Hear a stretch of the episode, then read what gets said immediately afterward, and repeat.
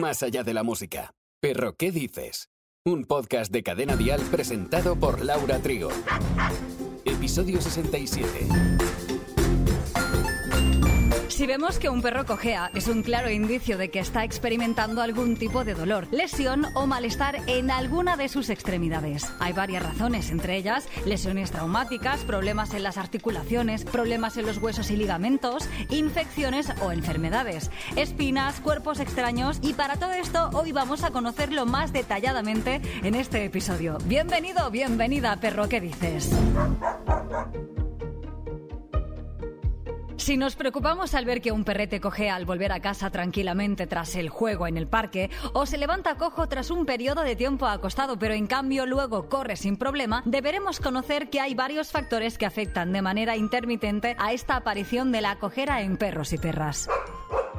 Ok, si el can sufre una lesión grave o factura, es probable que evite apoyar la extremidad afectada, que evite correr o que coge en cualquier situación. En esta ocasión, el vete le hará un seguimiento exhaustivo, aunque no acostumbran a ser los casos más frecuentes. A veces cojean de manera puntual, al andar, pero no al correr, y nos preguntamos, qué raro, ¿no? ¿Por qué lo hace? Pues un poco como a los humanos, lo que ellos no son igual de conscientes que nosotros, por lo que si han tropezado o caído, el dolor se enfría y luego pueden continuar corriendo y cuando descansan el dolor aparece de nuevo.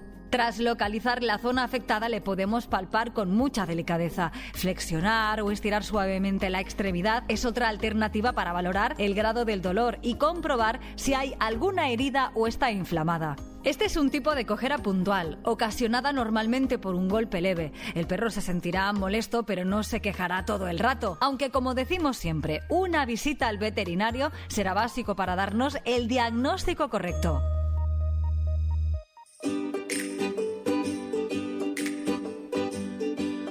Evidentemente, los animales que hacen ejercicio de manera regular o más intensa son más propensos a sufrir una rotura de fibras musculares o tendinitis por sobrecarga. Esta inflamación acostumbra a producir cojeras algo más graves que en el caso anterior y pueden no ser perceptibles hasta que el perro cesa el ejercicio y se pone a caminar de manera más calmada. Al ser algo más dolorosas, la tendinitis requiere de tratamiento con antiinflamatorios pautado por un experto. Si observamos cualquier tipo de cojera, aconsejamos siempre reposo durante unos días. Sí que lo podemos sacar a pasear, pero no hacer ejercicio ni deporte para ayudar a bajar esa inflamación.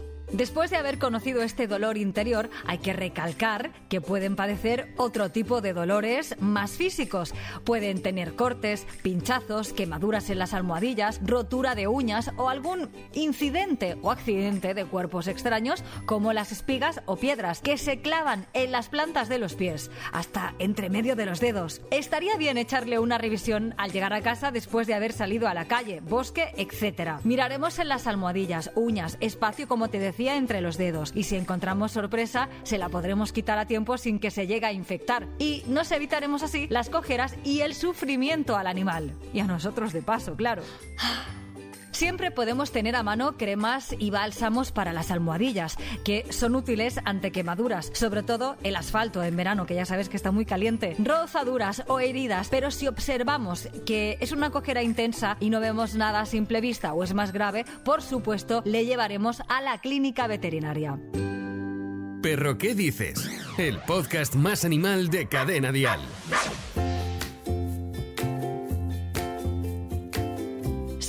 O perra de edad más avanzada vemos que frecuentemente presentan síntomas típicos como dificultad para levantarse o saltar, el lamido excesivo en algunas zonas o incluso la hipersensibilidad al contacto, podemos estar delante de la artrosis. Y por ese motivo su cojera se hace menos evidente a medida que empiezan a hacer más ejercicio. Incluso pueden llegar a correr de una manera aparentemente normal siempre que la patología no se encuentre muy avanzada. Esto funciona así porque al tener la zona más caliente el dolor percibido de la articulación es menos intenso y el perro puede realizar movimientos de forma más natural. Ante una artrosis, como en las personas, deberá estar diagnosticada por un experto y sería el encargado de administrar la medicación si fuera necesario, ya que se trata de un problema crónico y degenerativo. Este tipo de tratamiento puede incluir el uso de fármacos antiinflamatorios, pero es muy importante controlar el peso del animal, proporcionarle una dieta y suplementos adecuados y adaptar el ejercicio físico a sus necesidades. Otro punto a tener en cuenta si vemos la cojera en nuestros perros es la displasia de cadera y la displasia de codo, que son patologías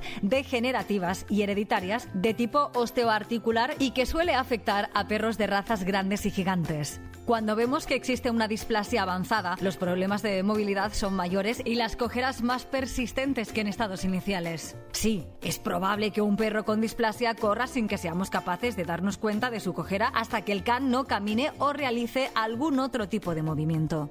Además, en el caso de la displasia de cadera, los animales, sobre todo aquellos más jóvenes, suelen mantener sus patas traseras juntas cuando saltan, por lo que parece que den saltos de conejo y tienen una peculiar forma de sentarse y tumbarse, lo que da señales de que algo no va del todo bien. Los perros que se tumban en el suelo con las patas traseras en forma de rana, así para entendernos, que seguro que los has visto muchas veces, tienen menos probabilidades de que sufran displasia de cadera.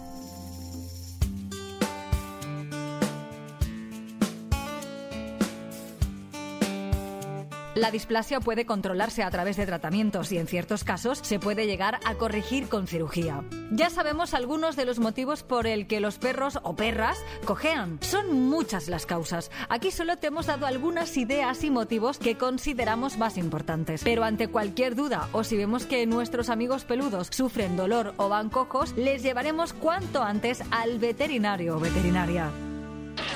No solo de peludos vive el reino animal.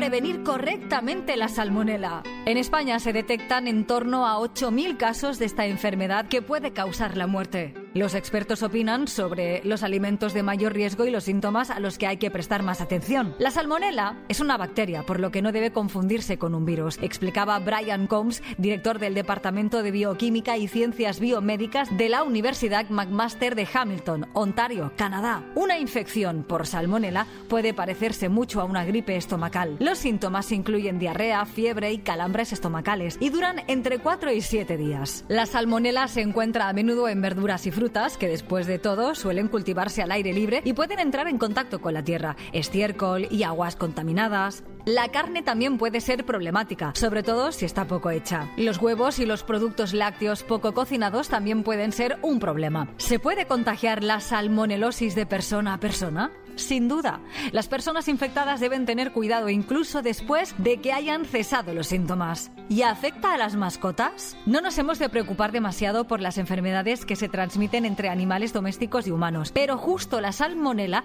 es una de las que sí deben mantenernos en alerta. ¿Y cómo puedes protegerte de la salmonela? Pues la mejor forma de detener la propagación es lavarse las manos.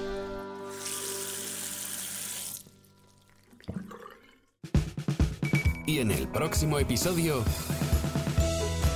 Gracias por querer compartir con nosotros un nuevo episodio en nuestro mundo canino. En el próximo hablaremos de los perros guía. Suscríbete. Aquí te estaremos esperando con nuestras mascotas bien felices, sanas y contentas de que vuelvas.